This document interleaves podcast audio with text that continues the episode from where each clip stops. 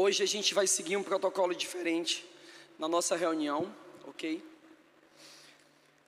Os louvores aquecem o negócio, aí eu vim pregar nessa condição aqui, olha aí. Desse jeito. Mas essa é reflexo do que meu coração está aquecido por Deus hoje e eu quero compartilhar isso com vocês. Hoje eu quero falar de assuntos muito importantes no reino. Muito importantes.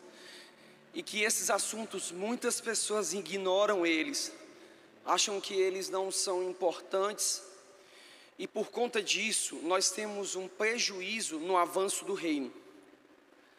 Por quê? Hoje eu quero falar sobre as leis bíblicas da prosperidade. E só o fato de eu citar essa palavra, prosperidade, um bloqueio mental e uma fortaleza mental já se levanta sobre a vida de muitas pessoas. Por quê?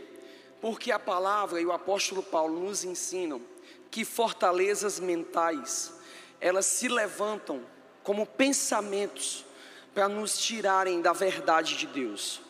Então diga comigo, fortalezas mentais, elas são construídas para me tirar da verdade de Deus. O que o apóstolo Paulo chama isso de baluarte, construto mental. O que é um construto mental? O que é uma construção mental, uma fortaleza mental? Quando você vê a tomada de um país, né, vamos ver o exemplo aqui de quando os Estados Unidos eles invadiram o Iraque. Você vai ver que primeiro vem um ataque massivo. E tendo acontecido o ataque massivo com tanques, com infantaria, com, com aviões, com mísseis, o segundo passo é estabelecer uma central de comando dentro do país. Então você invade o país, depois você constrói uma fortaleza dentro dele. Você mura ela, você coloca soldados ao redor dela. E o que é que acontece? Aquela fortaleza no Iraque, ela recebia informação diretamente do Pentágono. O comando vinha de lá, dos Estados Unidos, chegava no Iraque pela chegava no Iraque pela fala, pela fortaleza, isso.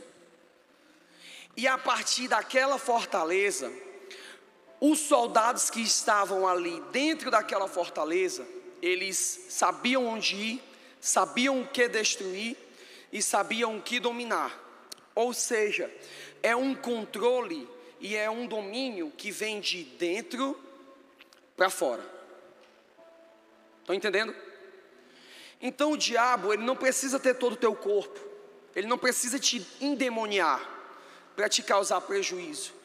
Ele só precisa de uma fortaleza mental. Ele só precisa de uma.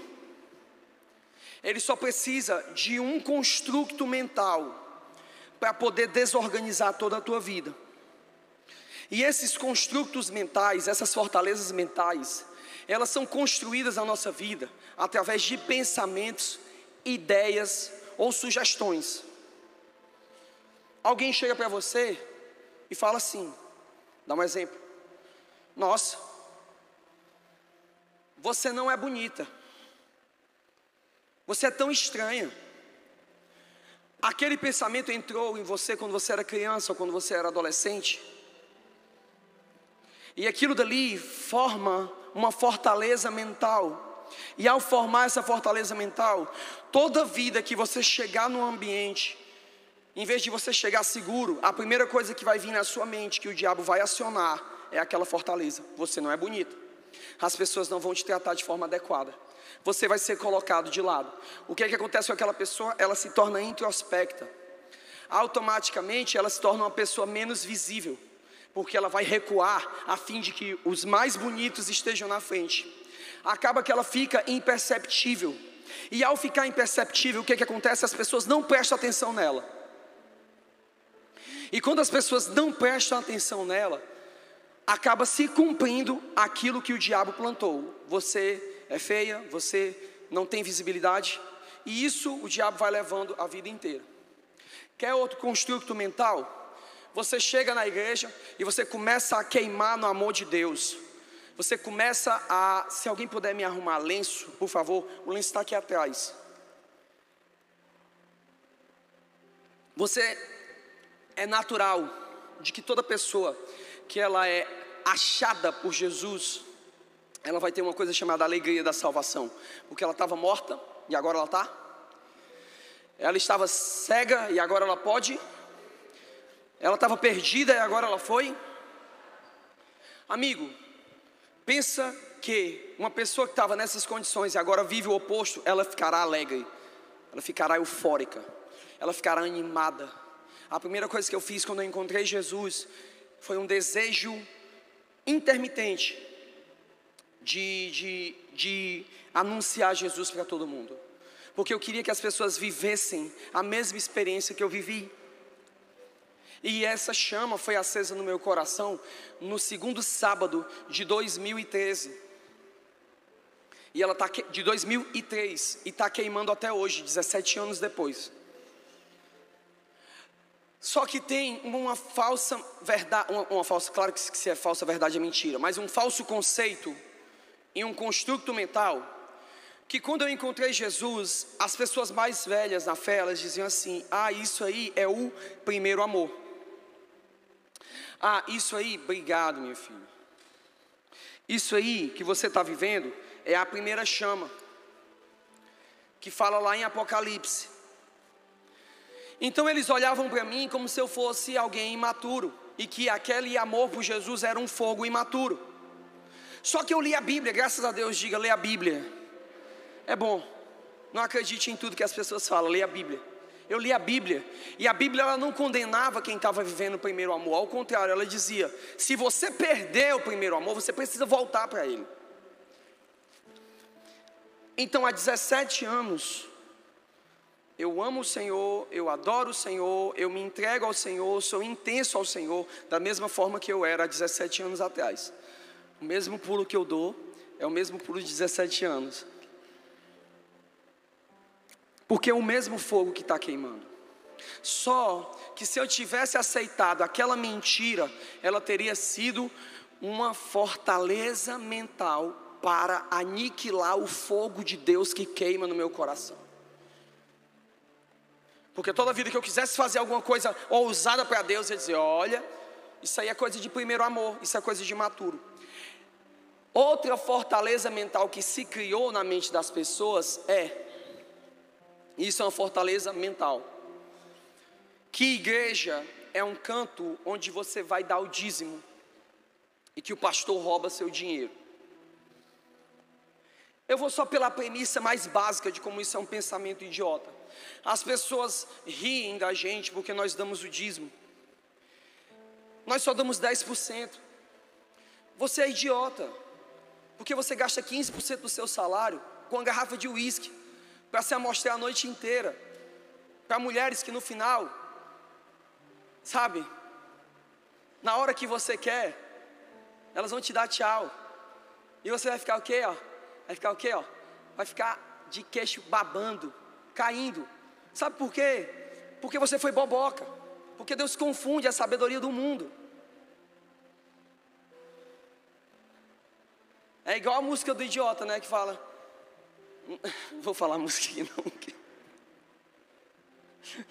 Eu não vou falar o termo, mas é bem isso mesmo. É a frustração do mundo. Na hora, né? Na hora do, do, do, do rally rola, a menina olhou para o cara e disse: Nós se vê por aí. E eu sou burro. Eu dou o dízimo, Deus me dá esposa, me dá filho, me dá bens, me dá, dá tudo. Eu sou burro. Você gasta 15% com a garrafa de uísque. Você gasta 20% do seu salário com doença. Toda semana tem alguém doente, toda semana. Você gasta 30% com besteira que você não sabe, o carro dá problema. Ei, amigo, dízimo é mais do que um ato de fidelidade. Eu vou te dizer uma coisa: é seguro de vida. Nós somos burros.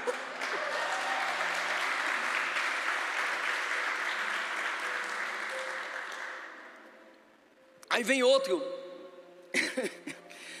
Mano, deve ter alguém que está assistindo isso agora. E você, com certeza, estou sentindo uma veia profética fluindo agora. Você fez isso ontem. E o seu local é aqui. Aproveita você que já está assistindo aí. Você que está assistindo a nossa transmissão. Clique em compartilhar. Compartilhe esse link dessa mensagem para o máximo de pessoas que você deseja abençoar, tá certo? E não deixa de se inscrever no nosso canal e ativar o sininho que está aí do lado, tá certo? Para que todas as nossas notificações cheguem até vocês. Dando seguimento a isso, a fortaleza mental que se estabeleceu é de que pastores querem roubar você. E você sabia que tem pastor? Eu não vou mentir, tem. Só que foi feito um estudo, sabia disso? E os dados apontaram que 85% das famílias pastorais, elas vivem abaixo da renda. E tiram, na maioria dos casos, o seu dinheiro para sustentar. Então você não pode julgar um todo por causa de 15%. Porque se eu for pegar o mesmo percentual de político corrupto e político honesto, eu te garanto, que vai ser bem diferente. Se eu for pegar os percentuais de empresário honesto e empresário corrupto, você vai ver que os percentuais serão bem diferentes. Então nós temos uma maioria que está lutando pela verdade. Mas o que é que acontece? A Globo, por causa de uma batalha por audiência, criou um sofisma na cabeça da nação brasileira, atacando o pastor de uma grande denominação, que eu não vou entrar em defesa desse pastor e nem em ataque. Mas acabou que colocou todo mundo debaixo da tutela da igreja X. Só que não é. E o que é que aconteceu? O evangelho retrocedeu a um nível de miséria. E o que é que durante os anos 90, não sei quem, quem aceitou Jesus aqui na década de 80, levanta a mão aqui para ver se tem alguém aqui. 80, né? Temos um. Quem aceitou aqui na década de 90? Levanta a mão. Eu e a Pamela só. A Magui, o Adriano. Por que tu não levanta a mão, César? Filma César, filma. Para ele deixar de ser envergonhado agora. Te amo, César. E eu e César, nós aceitamos Jesus na mesma igreja. Não aceitamos assim, né? Éramos do mesmo grupo de jovens. Quem aceitou Jesus nos anos 2000, levanta a mão. E o resto de vocês aceitaram quando? Pelo amor de Quem aceitou de 2010 para frente, levanta a mão. E quem são os alienígenas que ainda Ai, quem aceitou ontem no culto de jovens dos Santos Loucos estava aqui ontem aqui, né? Ninguém, pronto. É, tem que fazer um apelo hoje, ainda tem uma galera. Vamos lá. Para vocês que aceitaram Jesus, pós anos 2000, vocês pegaram a igreja descolada, mano. Vocês pegaram a igreja que a mentalidade já era diferente. Mas na minha época que eu aceitei Jesus, o povo crente era conhecido por ser um povo pobre, um povo burro, alienado, um povo brega, que só se vestia feio, e essas eram as marcas. Tanto que se usava isso como justificativa. O crente que é crente anda diferente no mundo. Tem nada a ver andar feio com, com, com seguir Jesus. Está entendendo? Tem nada a ver.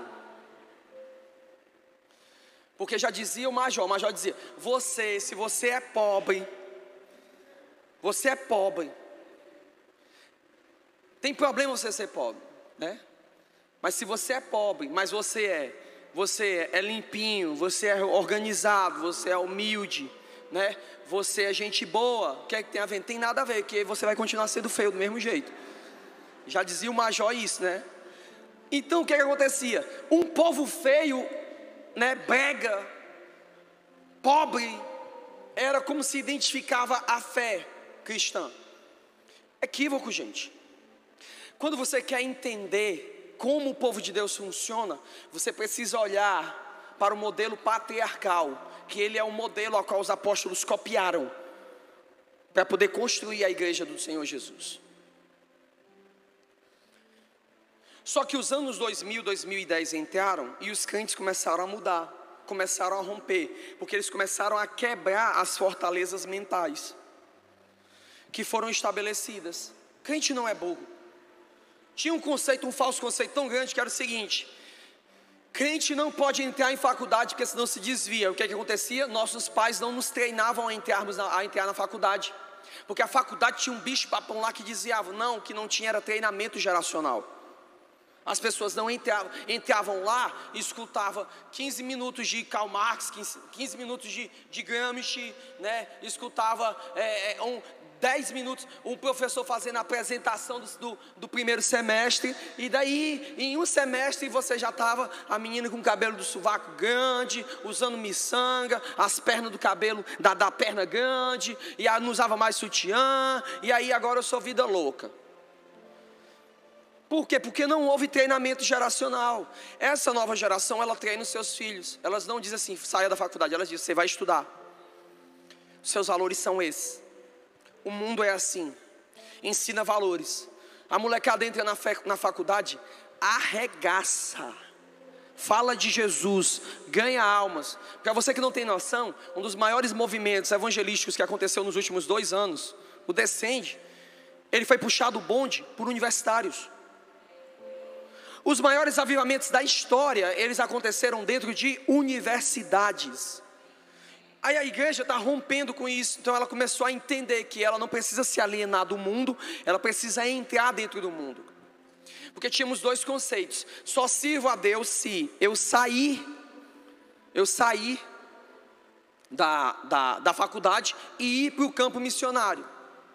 Então nós tínhamos aquela pessoa que seria uma autoridade dentro do judiciário, agora cuspindo fogo, fazendo a peça da cadeira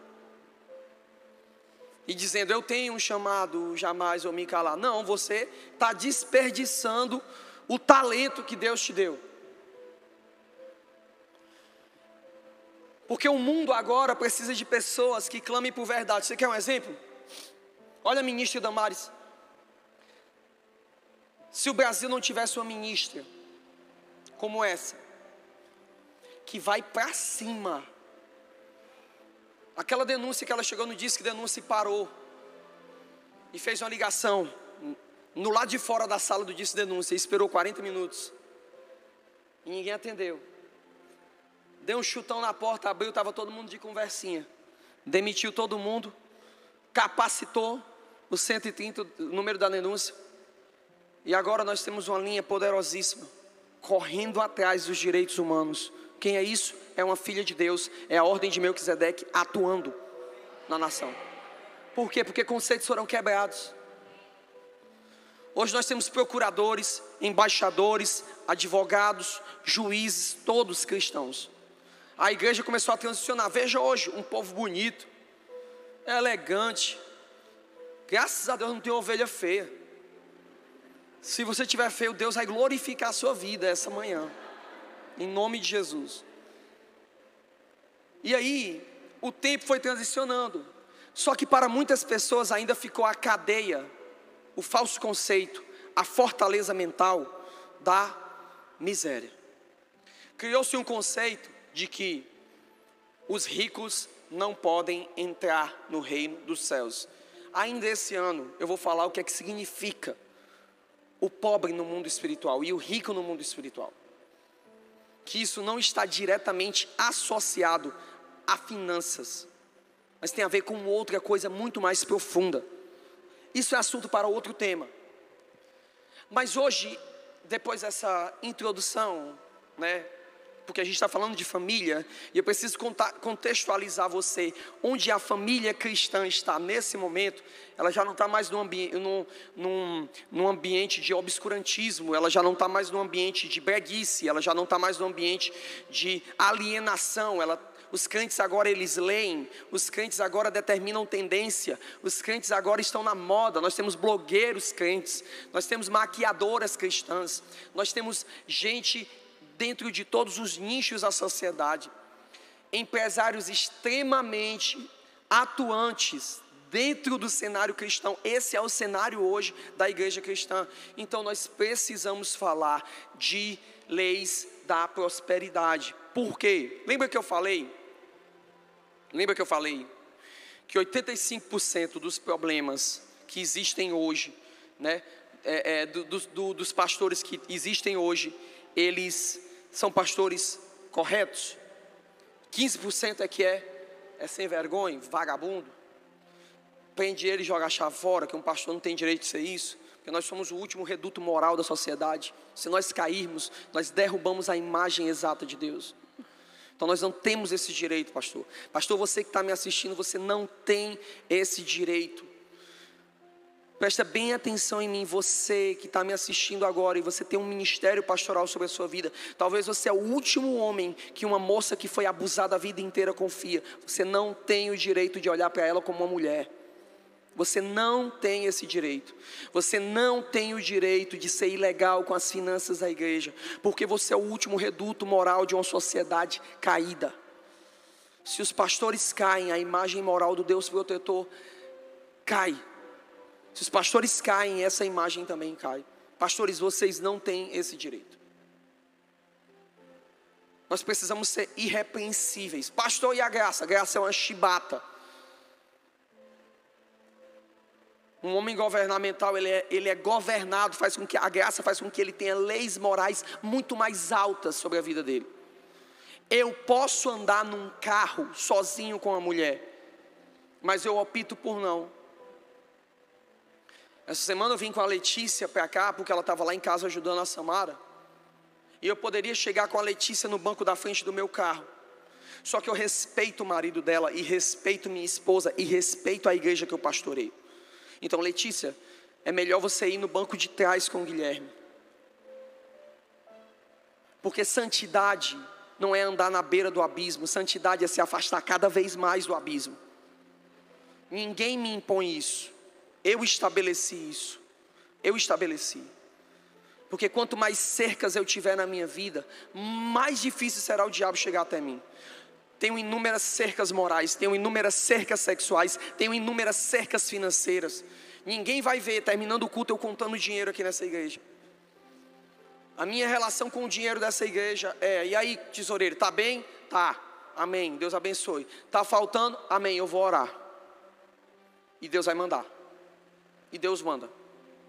Cercas morais, reduto moral. Para com essa conversa de que homens não são reduto moral, são sim. Você é uma responsabilidade. Para com essa história de que Deus é o exemplo. Não, você pai é o exemplo. Você é professor, você é o exemplo. Você que é autoridade, você é o exemplo. Não terceirize a educação. Não terceirize o princípio. Amém? E se você dormir nessa mensagem, eu vou acordar você dando um cheiro no seu pé do ouvido. Tá ligado, né? Eu pego mesmo. Amém? Voltando aos princípios, eu volto a falar que se 85% dos pastores são corretos, nós temos outro problema, que 85% dos problemas que a igreja tem atualmente não são demandas espirituais. Você sabe quais são as demandas? Familiares e financeiras.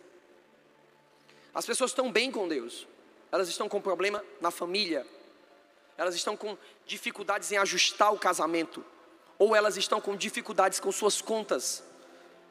Por isso que o pastor Jacaúna vai estar falando semana que vem sobre economia no lar. Hoje eu estou falando sobre finanças, mas semana que vem ele vai estar falando sobre economia, sobre gestão. Porque economia é uma das coisas da natureza de Deus. E hoje eu estou falando com vocês sobre leis financeiras. E eu estou aqui gastando esse período para poder quebrar. Só, tu você entende como a fortaleza mental ela é tão profunda que só para me poder começar o sermão, veja quanto tempo eu estou construindo uma retórica para poder derrubar essa fortaleza mental. O que é que eu fiz durante todo esse período? Eu fui entrando na surdina como um sniper, um estilo americano da Marinha, que é o melhor do mundo, fui entrando dentro da sua fortaleza sem você perceber, conversando coisas aleatórias, brincando com você, fazendo você rir, e de repente eu estou dentro da sua fortaleza mental e agora eu estou colocando meia tonelada de C4 dentro dela e vou explodir ela para a honra e glória do nosso Senhor Jesus. Diga comigo, hoje, toda cadeia que me impede de romper financeiramente, ela vai ser detonada. Abre a boca e diz: explodida, aniquilada. E mamon não vai governar sobre a minha vida. Quem vai governar é o Shaddai, o Deus Todo-Poderoso. Mamon, querido, não é só para quem é rico, não. Eu vejo mamon atuando muito mais na vida do pobre, roubando, tirando direito. Porque se você é um filho de Deus, você tem direito a todas as coisas da natureza de Deus. Amém? Podemos começar? Amém? Diga comigo, graças a Deus. Eu quero falar com vocês, para mim poder trazer um princípio sobre leis, leis financeiras. Eu preciso te levar ao livro de Gênesis, ok?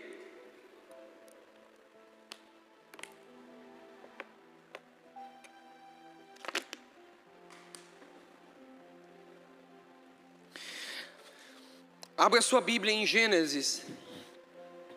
Se você não sabe onde é que é Gênesis,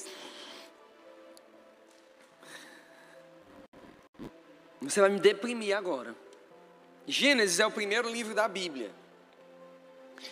Que em hebraico quer dizer Bereshit. Diga comigo, você vai aprender hoje uma palavra nova. Diga Bereshit. Diga aí Bereshit, você que está em casa. É o livro dos inícios. Bereshit significa início, no princípio, in the beginning. No princípio, essa é a palavra, Bereshit. Ok? O livro de Gênesis é um livro extremamente importante. Por que, que o livro de Gênesis ele explica? Ele tem várias leis. Existem as leis dos reinos, existem as leis elementais, existem as leis naturais, que eu vou falar só hoje delas. De algumas delas e poder traz, traz, trazer entendimento para você. Essas leis que existem, elas determinam como todo o universo funciona, ok? Então eu quero conversar com vocês sobre sete leis, primeiro para a gente poder entrar na nossa mensagem, os sete tipos de leis que existem em Gênesis, tá bom? Se você quer tomar nota, anote isso. Primeira lei que existe, é a primeira de Gênesis, que ela me ensina, o livro de Gênesis, é a lei primária. Essas leis foram usadas para construir o universo e tudo que existe nele. Lei primária. Lei primária ou lei das primícias. Anote, lei primária ou lei das primícias. Essa é uma lei de natureza. Ela determina a natureza. A lei das primícias, ela determina a natureza de algo. E a palavra natureza significa o que caracteriza ou o que define algo. Lei das primícias, lei primária.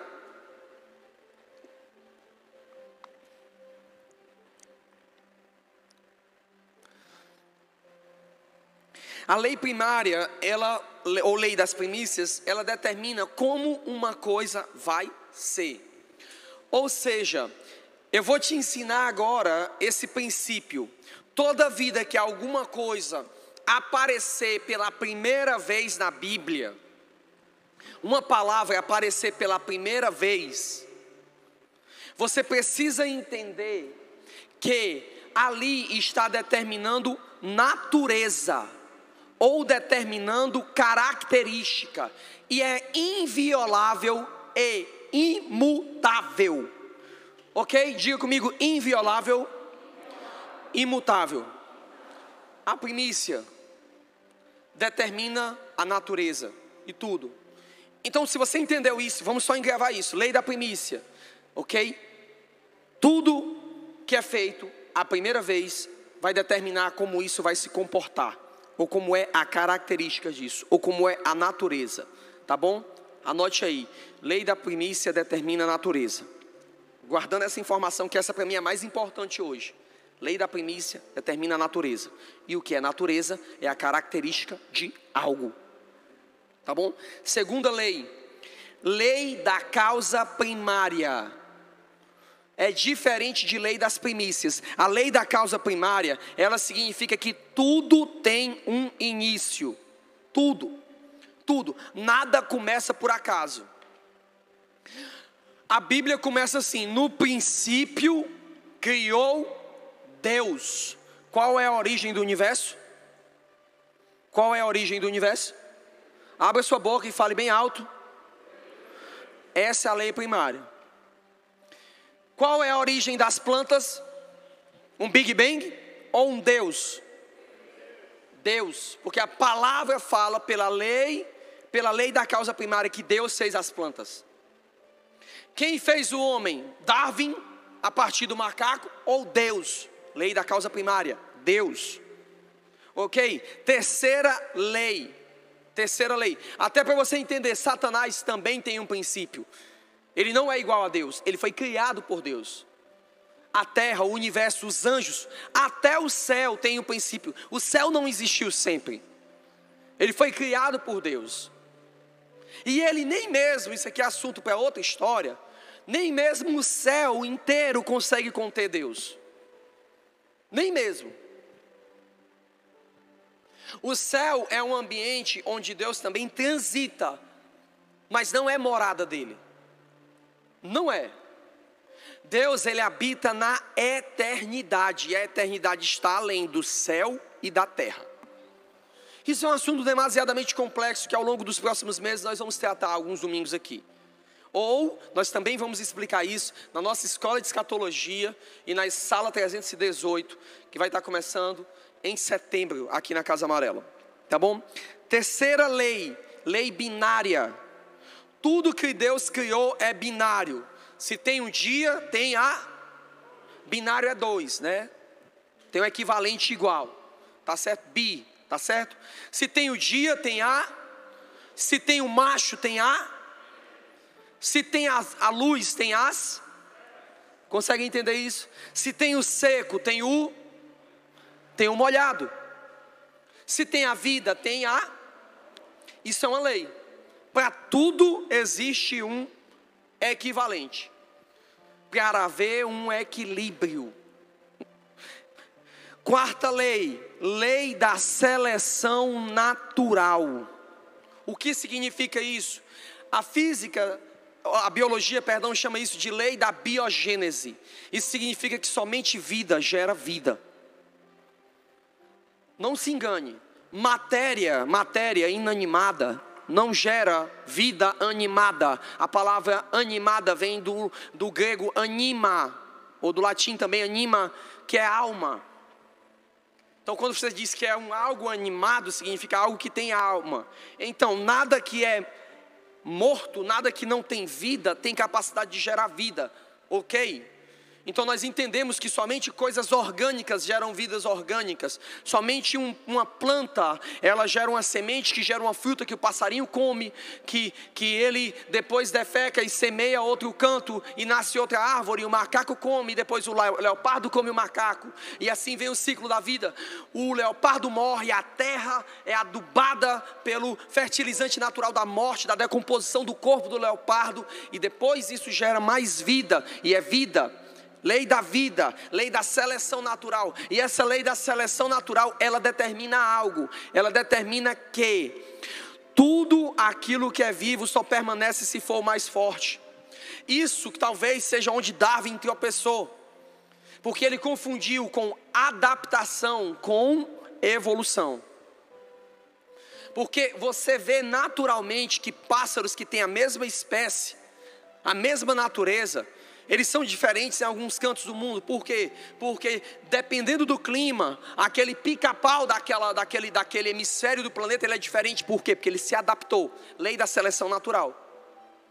Aquele pássaro ali tem um bico maior, mas aqui ele tem um bico menor. O crocodilo africano é diferente do jacaré do Amazonas. Por quê? Porque as circunstâncias diferentes criaram situações de adaptações diferentes. Ok? Quinta lei, essa aqui começa a estreitar: lei da semeadura. Isso é uma lei. Lei significa não muda, é inviolável. Lei. E essa lei diz: o que o homem plantar, ele vai semear. Isso está falando só de terra? Nenhuma dessas leis está falando só da terra ou só da natureza. Todas essas leis têm uma aplicação espiritual. Todas. Todas para o pecado que havia em você, lei binária, Deus criou uma redenção. Para a maldição que havia em você, Deus criou alguém que teria capacidade de retirar essa maldição. Lei binária. Lei binária. Olha como isso é lindo. Para você entender o déficit que você tem de aceitação, de se entender que você é um filho, basta você entender a lei da causa primária. Eu não existo à toa, porque nada é uma lei, nada foi criado por acaso. Lei primária, tudo tem uma criação, e a minha criação é Deus. O pastor Adriano estava falando disso ontem. Lei primária, Gênesis 1, 26. Deus criou o homem. Pronto. Se ele criou, ele sonhou, ele projetou. Estão entendendo? Estão comigo? Lei, sexta lei, lei da frutificação. A lei da frutificação diz que não só eu semeio, mas tudo aquilo que eu semeio se multiplica.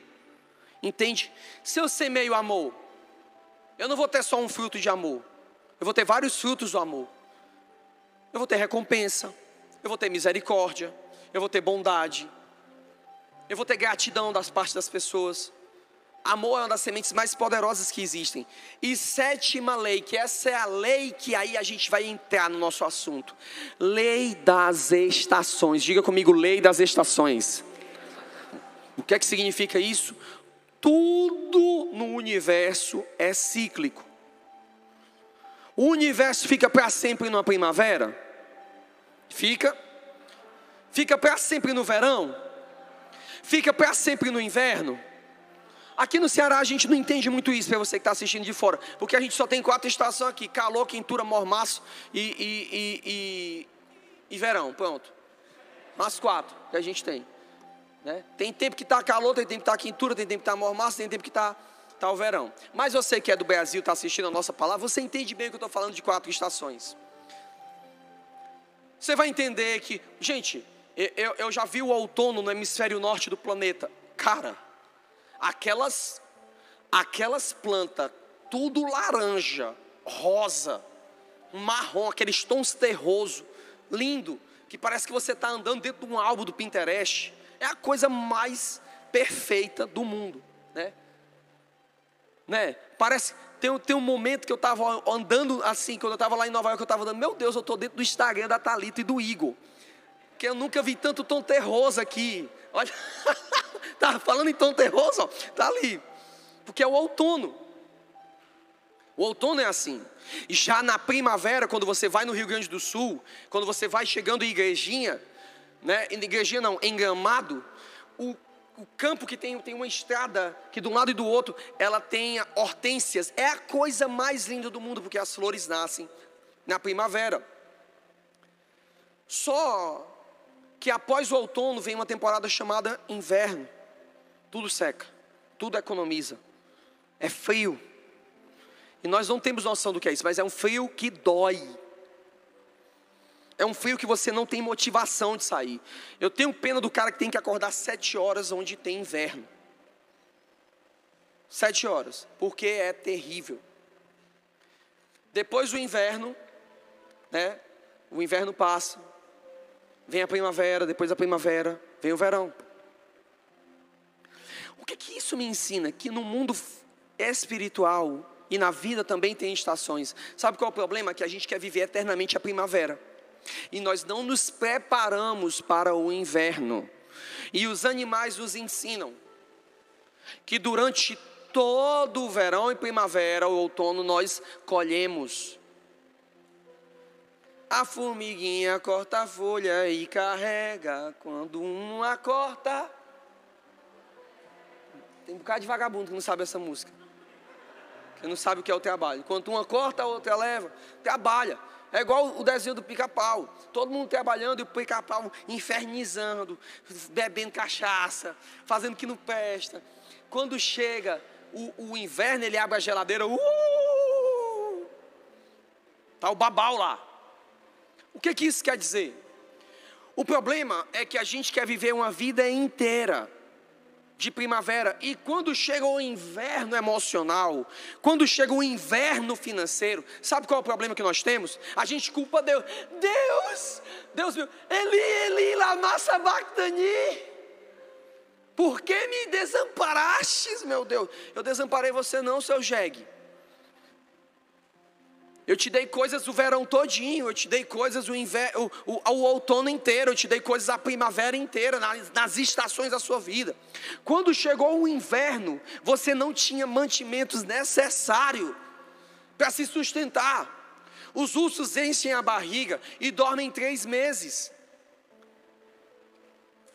Eles hibernam só com a gordura daquilo que eles acumularam. Gente, se você vê um urso saindo de um período de hibernação, ele sai parecendo um cachorro de magro. Porque ele viveu da gordura que ele acumulou. E sabe o que, é que os crentes não sabem? Não sabem viver da gordura acumulada. Não sabem trabalhar, não entendem lei da semeadura e nem entendem lei da, da, da colheita e nem entendem lei das estações.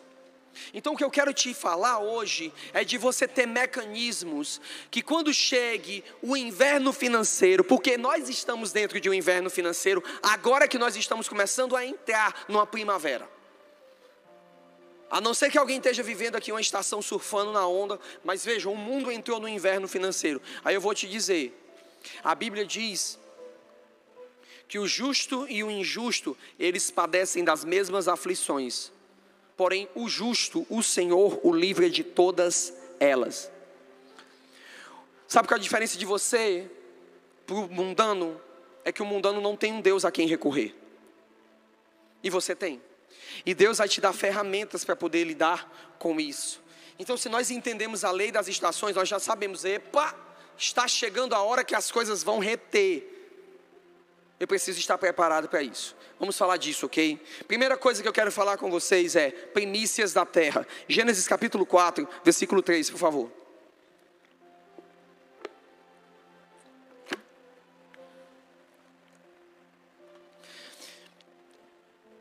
Lembre-se, lembre-se, tudo o que é primeiro determina, determinará natureza. Olhe para a pessoa que está do seu lado e diga: tudo o que é o primeiro determinará a natureza. Tá certo? Agora fale para você mesmo, tudo que é o primeiro, bata assim, ó. Determinará natureza. E natureza significa característica.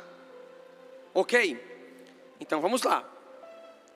E aconteceu que ao cabo dos dias, Caim trouxe do fruto da terra uma oferta. Como é que tem aí na sua Bíblia?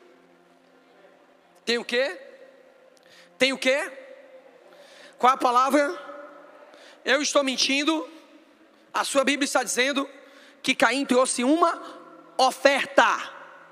Oferta ao Senhor. E Abel também trouxe, preste atenção, das suas primícias. Das suas primícias. O que Caim trouxe? O que Abel trouxe, por aqui nós já entendemos que Deus nunca colocará em patamar de igualdade oferta e primícia. Nunca colocará em patamar de igualdade quem oferta e quem primicia. Quem primicia já é distinguido desde o do princípio da Bíblia como alguém diferente. Porque toda primícia determina toda primícia determina natureza. Então é a primeira vez que a palavra primícia aparece aqui. Por que, que Deus abençoa tanto fulano? Porque ele primicia. E você não. Você oferta. Quem oferta é abençoado. Mas quem primicia é escolhido. Escolhido. Então, isso aqui nós temos uma lei. Primeira vez que acontece, isso determina a natureza. E Abel também trouxe dos primogênitos a sua ovelha e da sua gordura, e atentou o Senhor para Abel e para a sua oferta. Veja uma coisa. O texto termina dizendo que Abel trouxe a sua oferta, mas a natureza da oferta de Abel era primícia, era o primeiro. Já de Caim não, era uma oferta. Então tem pessoas que hoje dentro do reino de Deus, elas ofertam, mas elas não têm um entendimento de primícia. E hoje eu quero explicar, a primeira coisa que eu quero explicar para você. Porque antes de dízimo existir, antes de dízimo existir, a primeira coisa que existia era primícia. E a primícia é entender que a terra é do Senhor e pertence ao Senhor. Quando Caim e Abel praticavam o ato de ofertar ao Senhor, isso foi um ato que foi transferido de Adão. Porque Adão trabalhava no jardim do Éden e a Bíblia o colocou para cuidar e o lavrar o jardim do Éden. Entretanto, por causa do pecado, você precisa entender que nasceram nasceram protocolos naturais que não existiam porque a terra foi contaminada, porque a terra foi feita para ser frutífera. Isso é lei primária. Isso é lei das primícias. A terra produzia, o pecado esterilizou a terra. O pecado tirou a capacidade de frutificação. Então agora o homem tinha que estimular a terra. Porque o que o homem produziu com a terra foi um abuso, diga comigo, estupro. Tomar alguma coisa de alguém sem ela querer é um estupro. E Deus tinha dito, Deus tinha dito para Adão: Adão, não tome daquela árvore. A terra também ouviu isso. E quando a terra ouviu isso e Adão tomou, ele tomou algo. Ele teve prazer com algo de alguém que não lhe foi permitido. Isso determina estupro. E você vai ver que naturalmente uma mulher que é estuprada, ela tem problema na relação sexual. Ela não consegue se abrir. Porque ela é remetida ao ambiente de estupro. Por isso a terra já não dava mais o mesmo jeito. Por isso a terra já não era mais fogosa como era antes. Por quê? Porque ela foi estuprada. Então, agora, para poder ter autoridade sobre a terra e favorecê-la, precisava-se de uma atitude redentiva. O que é? Eu não tiro de você. Eu trabalhei, eu suei, eu ganhei, mas Senhor, eu estou te devolvendo agora. O que eu ganho? O fruto do meu salário, eu estou te devolvendo. E quando você faz isso, Deus sara a terra. E a terra frutifica para você.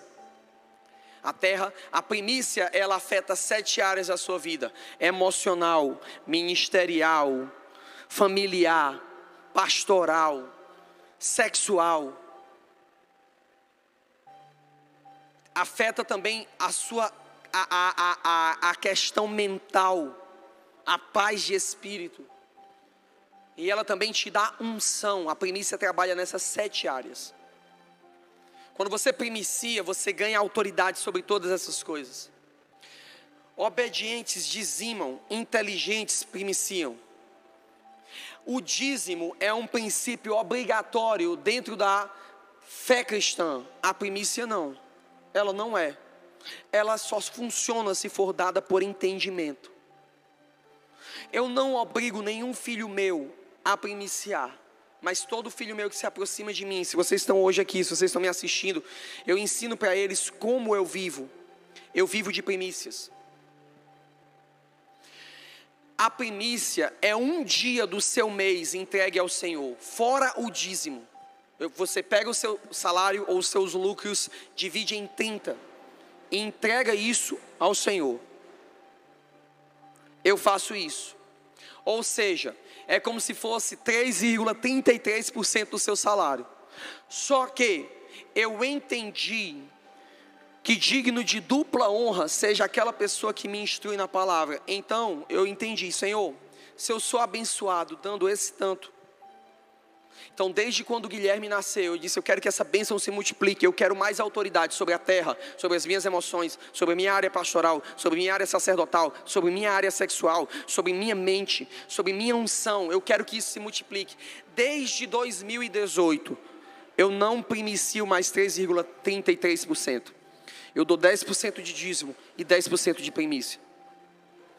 Desde quando eu comecei a fazer isso, tem meses que eu vivo apenas com 30% do meu salário. 30%. E eu tenho muito mais hoje do que o que eu tinha dois anos atrás.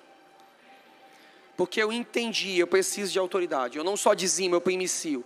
Alguém me impôs isso? Não, eu entendi. Eu entendi e vivo esse estilo de vida. E eu não vivo uma vida de provisão, porque provisão é algo do Antigo Testamento. Eu vivo uma vida de superabundância. Eu não vivo pela fé. Se eu te mostrar como é que termina o meu mês, eu termino todo mês. Pela conta natural, eu termino todo mês no negativo. Eu não vou nem te falar o valor aqui. todo mês eu termino no negativo. Pela conta. Mas quando chega no final de todo mês, eu levanto as mãos aos céus e agradeço ao Senhor com minha esposa, porque eu termino com dinheiro na conta, quando eu era para terminar no vermelho. Todo mês. Sendo que, sendo que eu abençoei pessoas, eu ofertei, eu fui generoso, eu contribuí, eu paguei contas, eu fui generoso com a minha casa, eu fui generoso com minha esposa, eu fui generoso com os meus familiares, eu fui generoso com os meus filhos. E não me falta, porque eu vivo superabundância. Quanto mais eu dou, mais eu tenho. Quanto mais eu dou. A lei das primícias, ela fala isso.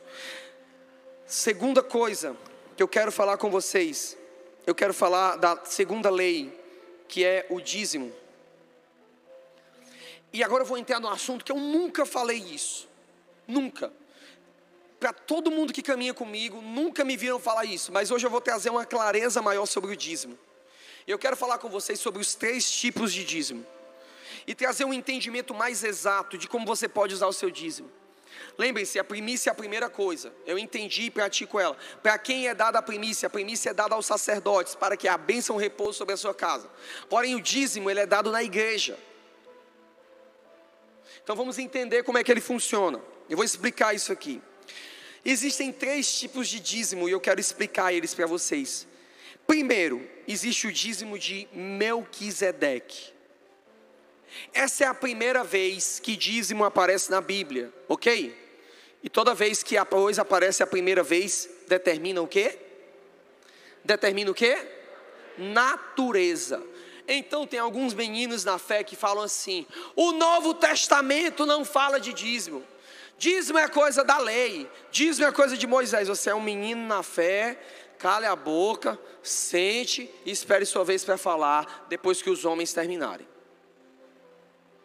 Você é um moleque que você está atrapalhando a vida das pessoas, porque ensinamento como esse que você está trazendo está jogando uma multidão na miséria. Porque Deus honra aqueles que, os, que o honram. E esse princípio ele não foi estabelecido por Moisés. Esse princípio foi estabelecido por um homem chamado pai da fé. Meu pai, seu pai. E se ele fez isso, ele determinou natureza. Eu vejo os traços da minha personalidade, da personalidade da, da minha esposa, no meu filho, na minha filha. Porque isso foi legado a eles. O leão ruge porque foi legado do seu pai o rugir. Então foi nos legado a fé e foi nos legado o viver por honra ao nosso pai Abraão, diretamente dele. Você carrega a gene de Abraão. Amém? Amém? Cinco pessoas aqui carregam essa gene. Nem o tecladista está levando a gene aí, pelo amor de Deus. Diz eu carrego, homem. Amém. É isso aí.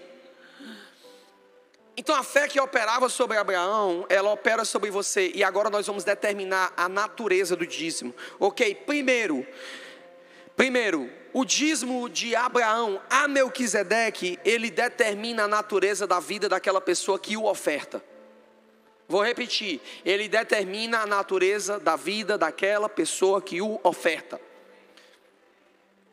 Dízimo determina, é um termômetro para aferir a fidelidade do seu coração. Ok? Segundo, dízimo, ele não é dado por necessidade. Essa é a primícia do dízimo. É a primeira vez que dízimo aparece. Dízimo não é dado por necessidade. Dízimo é dado por honra. Você nunca pode dar dízimo, porque ai, a igreja está precisando. Errou! Errou! Não se dá isso. Abraão, ele não deu dízimo porque ele queria um filho, porque ele queria ganhar aquela cidade. Abraão deu dízimo quando ele já tinha ganhado tudo, quando ele já era rico, quando ele já tinha muito gado. Ele venceu uma batalha contra nove reis. Nove. Ele viu com um despojo milionário. Quando ele encontra Melquisedeque, ele encontrou um homem que era diferenciado. E esse encontro revela algo que não interessa o seu tamanho, Deus sempre vai colocar um homem de Deus na sua vida, uma mulher de Deus na sua vida. Deus vai colocar uma família apostólica na sua vida. E você precisa entender que essa família, ela desata bênção, propósito eterno sobre você. Então, quando Abraão encontra Melquisedeque, ele entende que Melquisedeque é portador de uma bênção e conhecedor de um Deus, e tinha mais informações sobre esse Deus do que ele. E que esse Melquisedeque, ele tinha um papel de revelar a natureza de Deus para ele. Então ele disse: Certamente te darei o dízimo de tudo quanto eu tenho. E ao fazer isso, no outro capítulo, ele recebe a promessa do nascimento de Isaac. Sabe por que tem coisas retidas na sua vida? Sabe por que é? Porque você precisa de um Melquisedeque que habilite essas coisas na sua vida. Ah, pastor, mas tem gente no mundo que é bem sucedida e não dizima. Justamente, eles ganham, enriquecem, a Bíblia fala isso. Enriquecem, prosperam, para depois Deus tirar e dar para o justo. E dar para o justo. Quantas pessoas eu pastorei aqui na Casa Amarela que são empresários? Quantas pessoas? Eu vi, em suma, quase todos os empresários da Casa Amarela entraram nessa crise e saíram maiores. Porque essa é uma das marcas da ordem de Melquisedeque. O dízimo, ele é dado por gratidão. Eu dizimo porque eu sou grato. Quarto, o dízimo é o reconhecimento da sabedoria e onisciência de Deus. Deus é bom.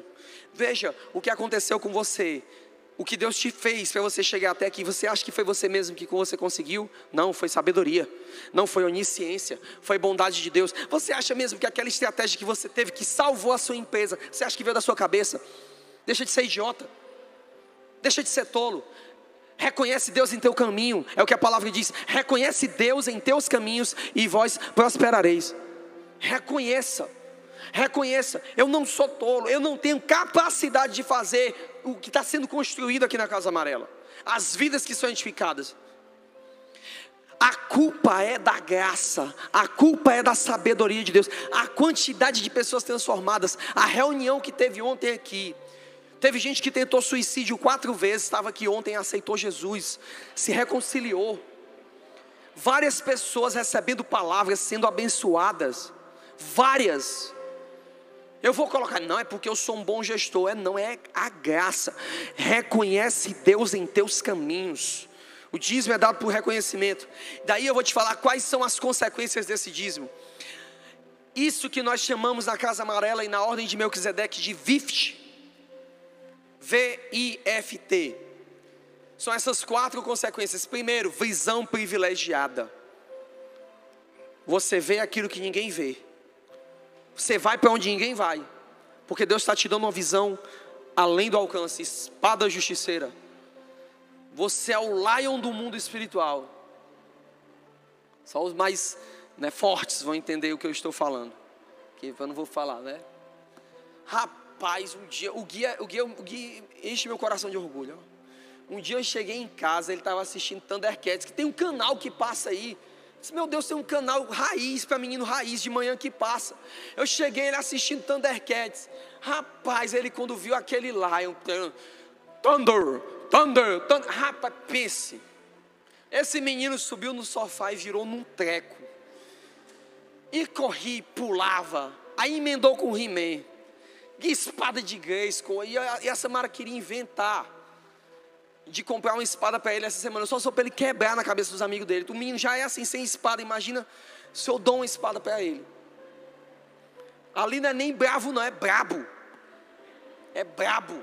Eu celebro isso na tua vida, meu filho. Eu te amo. Sei que você está assistindo agora o papai falar. Eu te amo.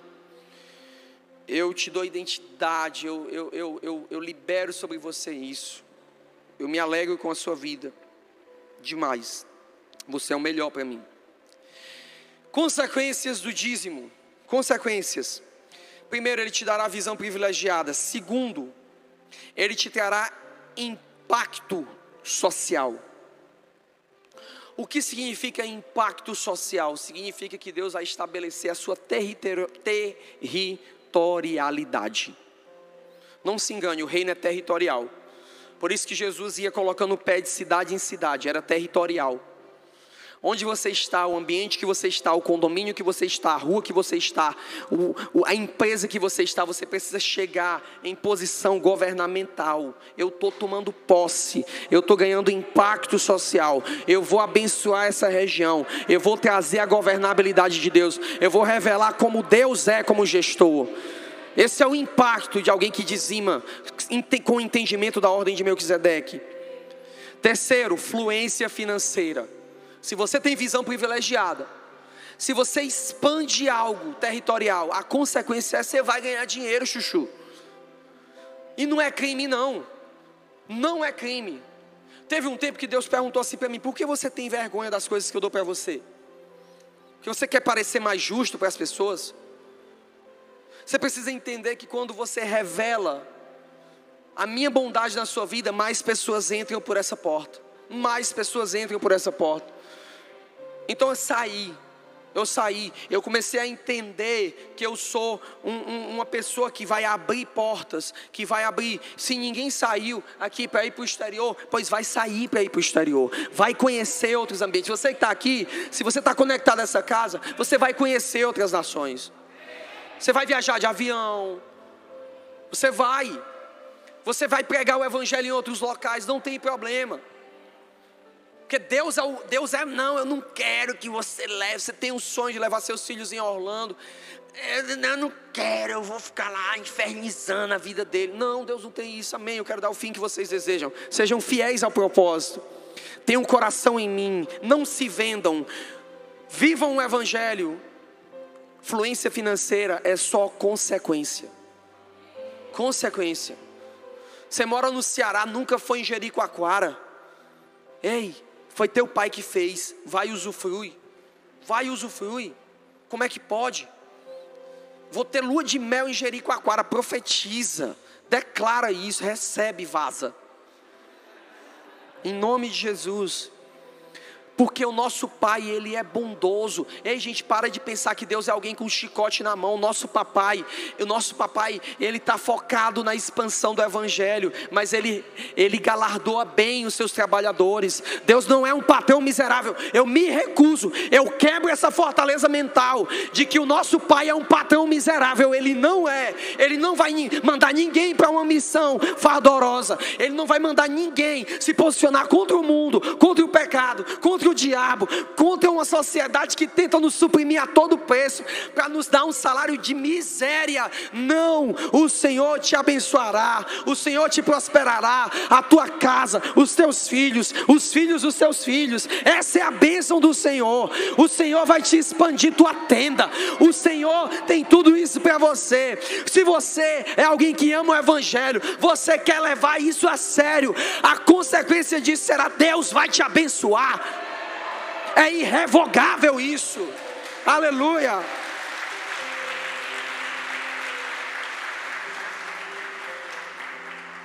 Por último, treinamento geracional. Todo homem que dizima, segundo a ordem de Melquisedeque, ele entende que isso precisa ser transferido para os seus filhos. E ele recebe uma estratégia de Deus para treinar a sua casa. Sabe qual é um dos maiores problemas da gestão e da administração? é que os pais constroem, os filhos ainda pegam o legado, mas não conseguem transferir a ideia para os seus filhos. Então, nos netos, a empresa acaba. Por quê? Porque não houve treinamento. Nós não. Nós não. Nós ensinamos a metodologia. Estava vendo a doutora Carla Sarni falando sobre a empresa dela, né? Que ela tem uma empresa de, de odontologia né, uma das maiores do Brasil, uma das maiores franquias do Brasil, ela disse que ela ensinou os filhos dela a trabalharem com ela. Vai trabalhar. O filho dela, quando foi receber o primeiro montante, pegou o dinheiro e, em vez de torrar, investiu na bolsa. Sabe por quê? Porque entendeu o valor de uma empresa. Entendeu que você não pega dinheiro e torra de todo jeito. Educação financeira precisa ser ensinada aos nossos filhos. Ontem a gente estava aqui e, e, e, na hora de ir embora, tinha um carrinho aqui que era do Ministério Infantil e o Guilherme queria levar. Quando ele quis levar, eu disse: Não é seu. E me parte o coração, porque ele começa a chorar. Ele é uma criança, mas cabe a mim ensinar os valores da vida. para ele: Não, você não vai levar. Eu sou pastor da igreja. Eu sou líder do líder do ministério infantil. Eu podia levar o carrinho e amanhã trazer ele e esquecer. Só que ele não ia aprender uma lição. Eu não posso ter prazer em detrimento do sofrimento das pessoas. Eu não posso, a fim de obter prazer para mim, tirar algo de alguém. Ah, mas o carrinho não era de ninguém, era do ministério infantil. Alguém doou, é de Jesus. Se não é dele, devolva.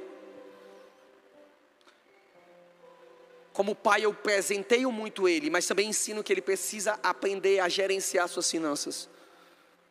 A gerenciar. E isso é algo extremamente importante. O dízimo de Melquisedeque, ele vai te conectar a um plano. Quando você começa a dizimar numa casa, eu vejo como tem pessoas. Eu pastorei um casal de empresários quando eu conheci eles. Eles tinham uma empresa pequena. Eles eram donos só de uma farmácia em outro estado. Mas eles se conectaram à ordem de Melquisedeque, se conectaram à unção dessa casa e ao pastor dessa casa. Hoje eles são distribuidores no estado do Rio Grande do Norte. Distribuidores. A crise poderia ter dado um, um up nas vendas dele de farmácia, mas eles entraram por uma porta maior, por uma expansão maior. E hoje eles deixaram de vender só para um bairro, para vender para todo o estado e agora vendendo para todo o Brasil. Porque a ordem de Melquisedeque ela vai te qualificar, te conectar a um propósito eterno. E eles agora estão dentro de uma rede de empresários que eles estão discipulando esses empresários. Ah, porque Deus queria só dar dinheiro para eles, não, Deus queria ganhar vidas. E Deus não ia usar um pobre, Deus não ia usar alguém que tem a mentalidade fechada o pobre não vai para o reino dos céus. Deus precisava da pessoa correta para alcançar aquelas pessoas. Porque Deus quer alcançar a todos, tanto pobres como ricos. Tanto pobres como ricos. Aqui nós não fazemos uma igreja para a classe de pessoas, fazemos uma igreja para todos, porque a igreja pertence a todos. A todos. O dízimo de Melquisedeque, ele te conectará a um plano e a um propósito eterno, porque tudo que eu honro volta para mim. O segundo dízimo que eu quero falar com vocês é o dízimo de Jacó. Esse é bem curto, mas ele carrega um princípio. Gênesis 28, 22, vem comigo.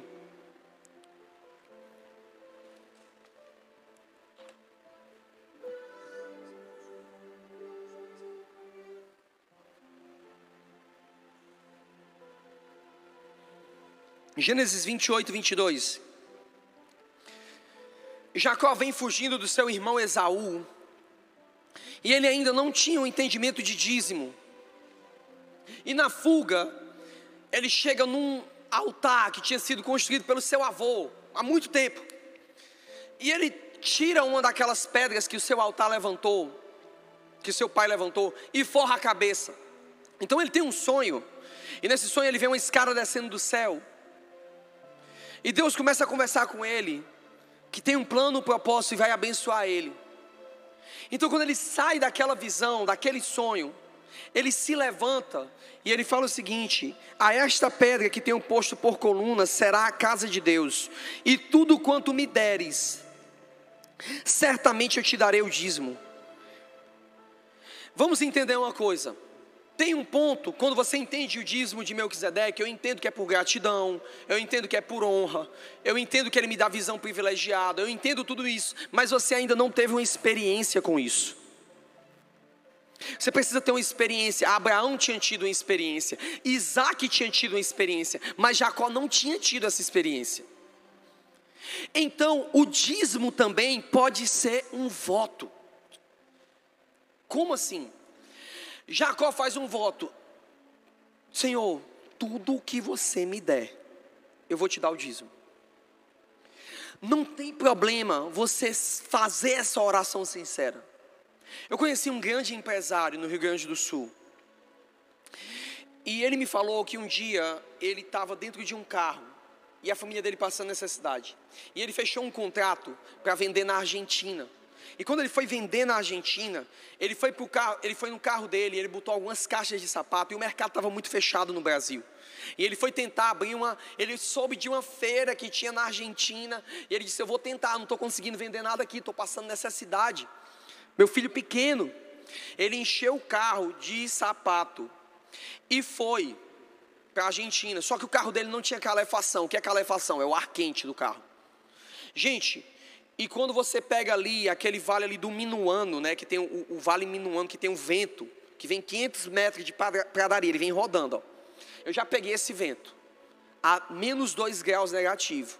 A sensação é que estão jogando mil agulhas no teu rosto.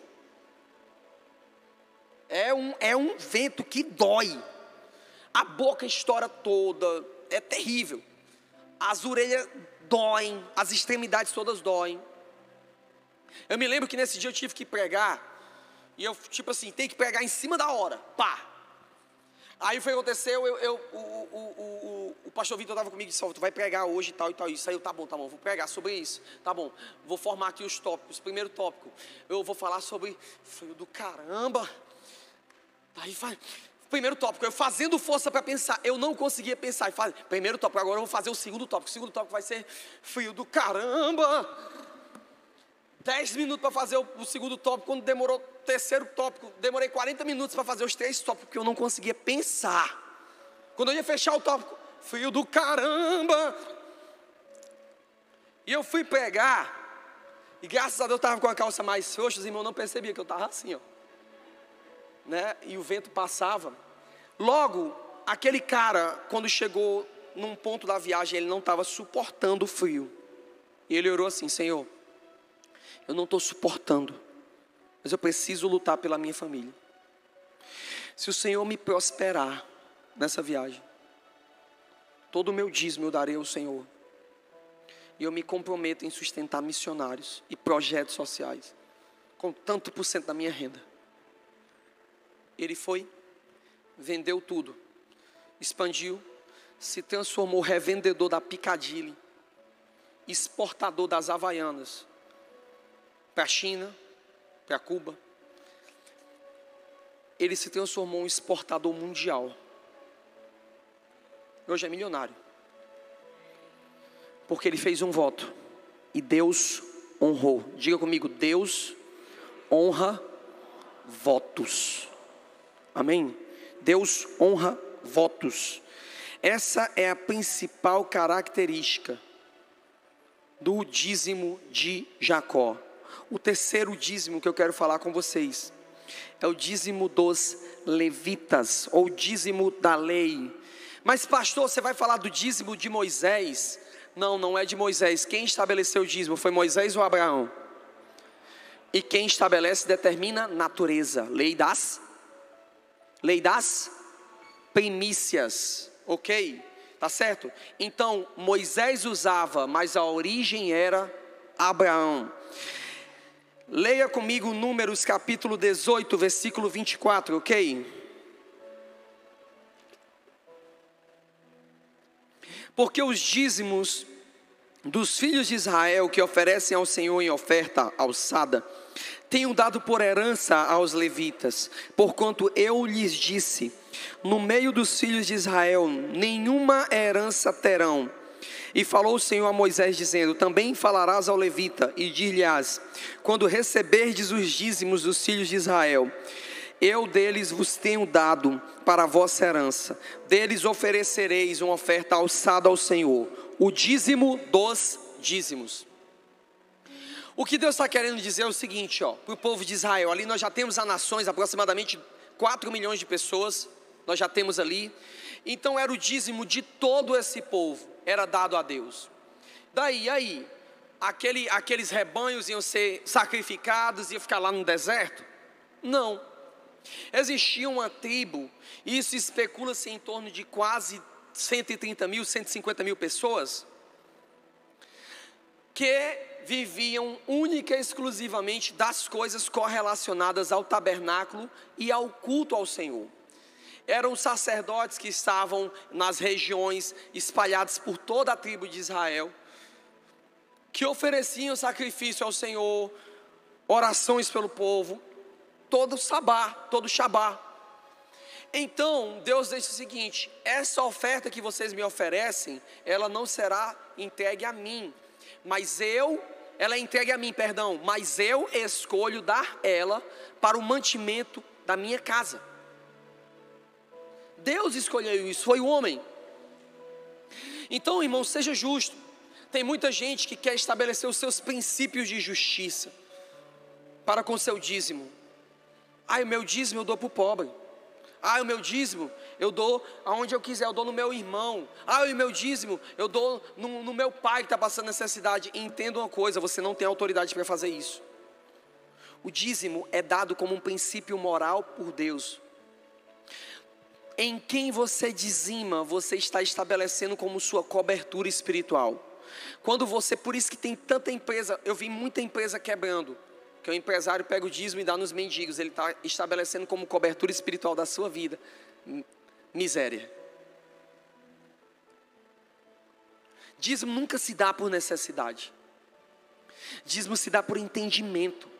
E Deus estabeleceu: deem o dízimo para mantimento da minha casa. E olha que é isso. Outra coisa que ele estabeleceu também é que a casa, quando recebeu o dízimo, não pare nela, dê o dízimo para outro. O dízimo dos dízimos. Você sabia que tudo que a casa amarela ganha, tudo, é dizimado e primiciado. Até uma rifa que nós vendemos é dizimado e primiciado. É investido no reino. Porque nós estamos dizendo que o dinheiro não, retém, não é pertence a nós. Esse dízimo é dado em outra igreja, em outro pastor, e esse pastor recebe isso, tira o dízimo disso, e é dado em outra igreja, em outro pastor, e o dízimo vai subindo. E quanto mais ele vai subindo, quando você dizima a oferta na casa amarela, nós pegamos a sua honra e te conectamos com uma autoridade maior. Aquela autoridade maior que recebe aquilo, ela te conecta a outra autoridade maior, que te conecta a outra autoridade maior. Eu vou te dizer só uma coisa aqui.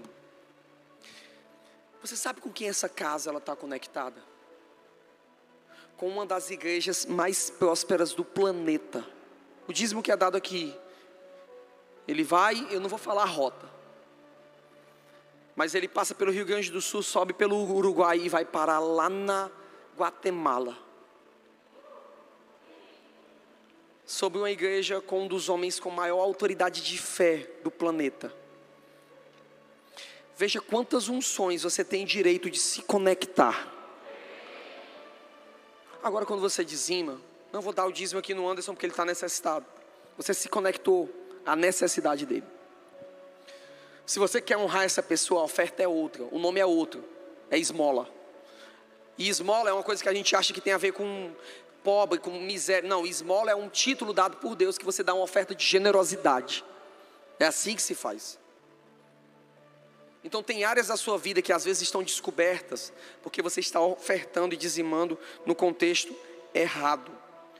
Esse dízimo ele é uma responsabilidade por Deus para mantimento da sua obra e dos seus obreiros. Qual a consequência dele? Ele vai proteger a sua casa e ele vai te dar superabundância. E diga comigo, superabundância. Houve um período em que Israel entrou num, num, num, numa crise espiritual e financeira. E sabe qual foi a razão? A desonra nos dízimos e nas primícias.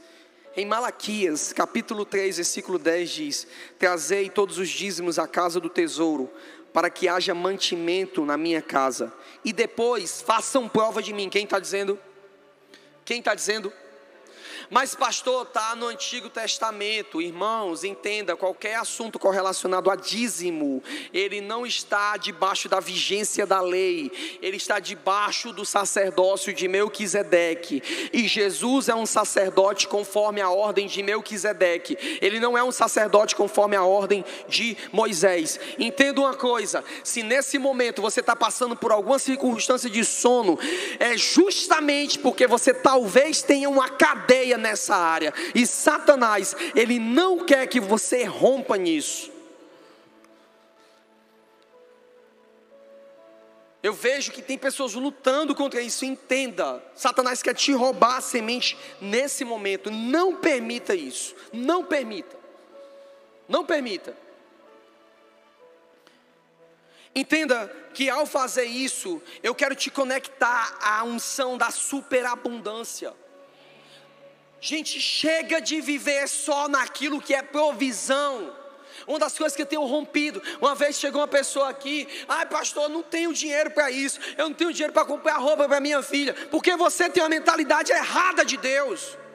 Porque Deus é um baita de um miserável que não tem a capacidade de cuidar da sua filha, não é?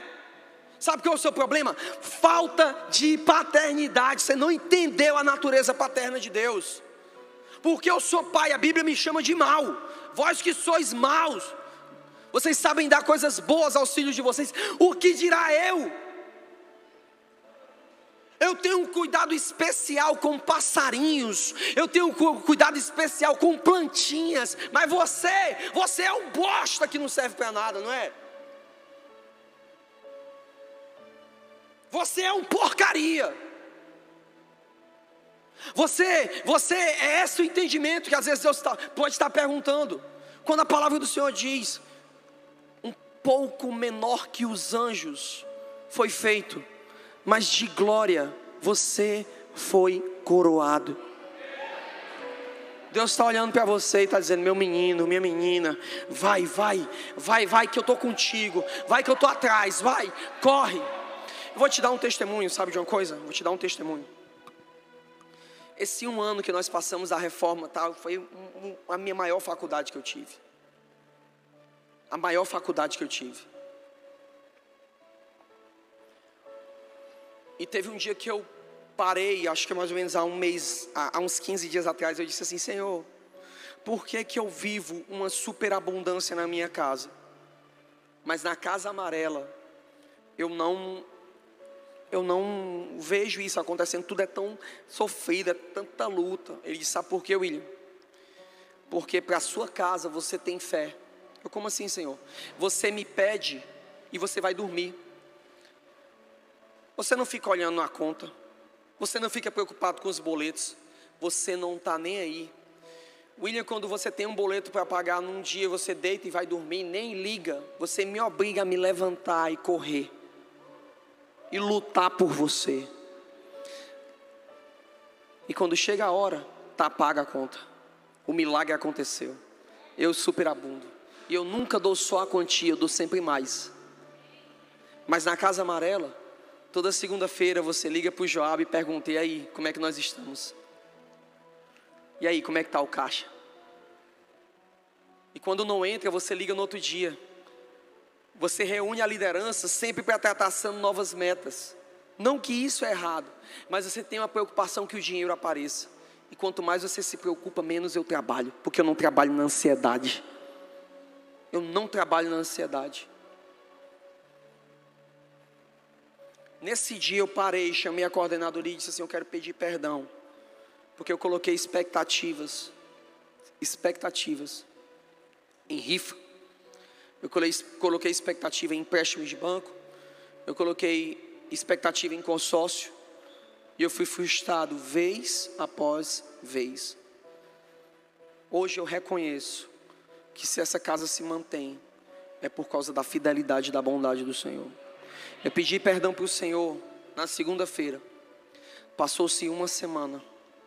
Nós tivemos um problema de mais de 220 mil reais resolvido resolvido. 220 mil reais resolvido. Sabe o que, é que eu fiz? Nada. Nada. Só vivi um princípio. Quando tudo foi resolvido, a minha esposa recebeu uma palavra profética e disse: Sabe quando você solucionou esse problema, William? Quando um dia você estava aqui em casa e Deus te deu uma palavra. Eu estava passando na volta da leste, e eu vi um menino estendendo a mão, pedindo-me esmola no meio do sol quente. E aquilo me doeu. Eu conversei com ele se ele queria, ó, oh, tu tá aqui vendendo isso aqui, tal, tu tá, tu tá aqui pedindo esmola, mas eu quero te ajudar. Eu quero que tu vá para o trabalho, mas também não adianta eu dizer, vai para a escola, eu não faço nada. Quando foi no outro dia eu acordei, Deus disse, vá, compre um isopor, compre água, compre gelo e dê para ele. Conte sua história. Conte para ele que há 10 anos atrás, para sustentar a sua igreja, você também ia vender água no sinal. Conte para ele. Então eu cheguei para ele e, eu, e disse: leve o Guilherme. E o Guilherme foi comigo. e comprou o isopor comigo, e comprou a água comigo, e comprou o gelo comigo, e chegou lá, naquele dia a gente super feliz, chegamos lá, quando eu mostrei para ele, ó, um dia eu estava vendendo água, aí ele olhou para mim dentro do carro, tipo assim, como assim você vendeu água e tem um carro? Disse, mas você também vai ter. Ele disse, eu quero trabalhar. Disse, não tem problema, trabalha e estuda. E dei para ele. Ele ficou feliz. No outro dia eu voltei.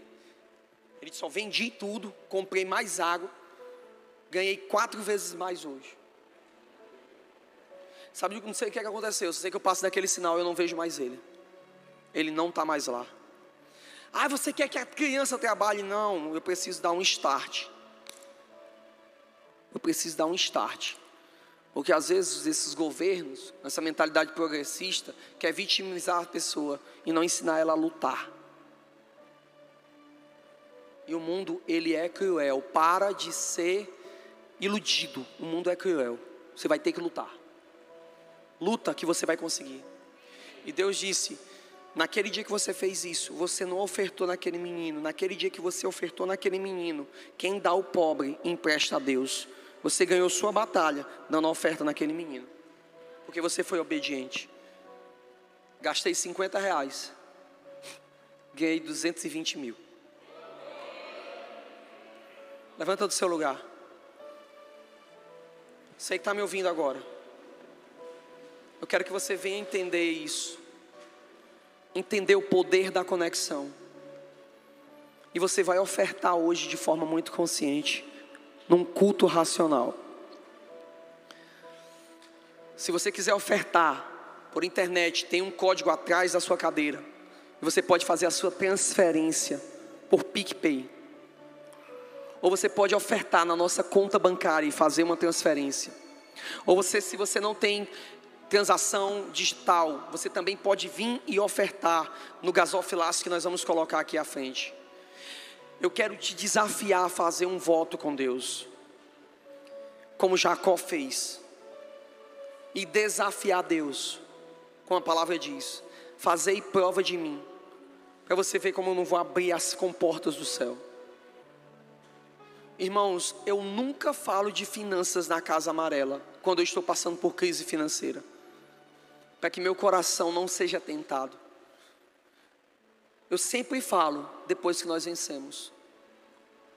Porque não é por necessidade. Eu não estou precisando do seu dinheiro, a Casa Amarela não está precisando, mas você precisa do que nós portamos. Você precisa da unção de multiplicação que nós temos. Você precisa da unção de sabedoria espiritual que nós temos. Você precisa do poder, do treinamento geracional matrimonial que nós carregamos. Você que está em casa, existem coisas na sua vida que uma oferta podem alinhar. Então quero te desafiar agora a fazer sua transação, sua transferência, a fazer o pagamento pelo PicPay. E se você quer ofertar, não, eu quero dar presencialmente, pode sair do seu local e vir ofertar ao Senhor. Amém. Que o Senhor te abençoe e faça brilhar seu rosto em ti e conceda sua graça e te dê quero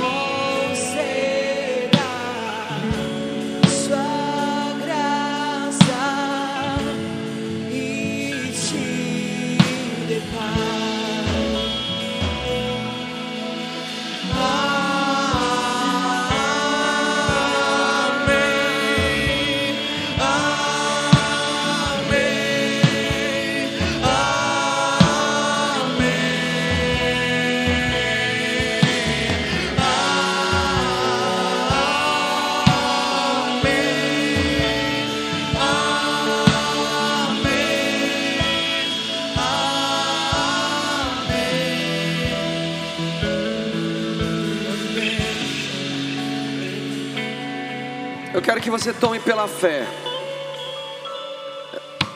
o seu dízimo, sua primícia, ainda que você tenha feito de forma digital, segura o teu celular. Se você está fazendo ainda, não tem problema. Os tempos mudam, os meios mudam, mas o princípio é o mesmo. Eu quero te convidar a fazer o voto de Jacó. Diz comigo. Hoje eu coloco um fundamento na minha vida. E tudo quanto me deres, certamente eu te darei o dízimo. Certamente eu te darei o dízimo. As consequências disso, Ele te dará estratégia, Ele te beneficiará com o favor de Deus, e Ele multiplicará o fruto do seu trabalho. Eu te abençoo com essa bênção a estratégia, o favor de Deus e a multiplicação do fruto do seu trabalho. Em nome de Jesus. Amém, amém e amém. Que o Evangelho da Graça, a mensagem da cruz, a chama viva da Santa Paixão estejam com todos vocês, de hoje e para sempre. Amém, amém e amém. Antes eu falar com você. Eu vou lá para frente, eu quero tocar na sua mão, quero olhar nos seus olhos. Deus te abençoe. Nós, os pastores, estamos indo lá para frente. Deus abençoe vocês. Até mais tarde e até semana que vem.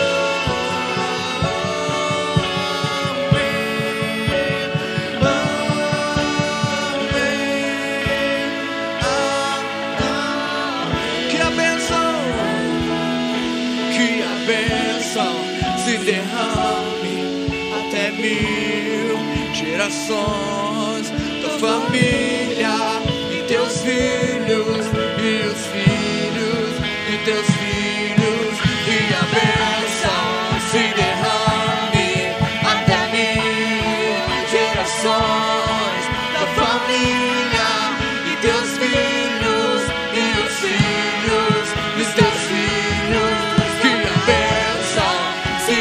Pessoal, se você foi abençoado por essa ministração, eu quero te pedir para você não se esquecer de se inscrever no nosso canal e ativar as notificações, ok? E se você deseja colaborar com a Casa Amarela, você pode estar nos ofertando através da nossa conta bancária por transferência de depósito.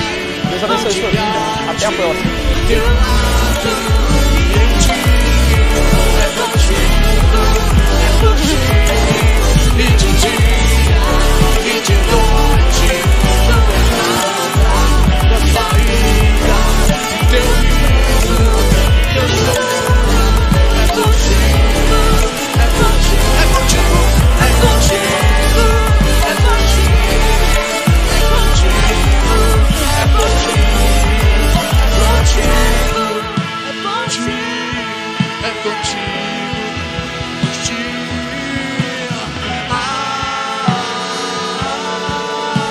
Pessoal, se você foi abençoado por essa ministração, eu quero te pedir para você não se esquecer de se inscrever no nosso canal e ativar as notificações, ok?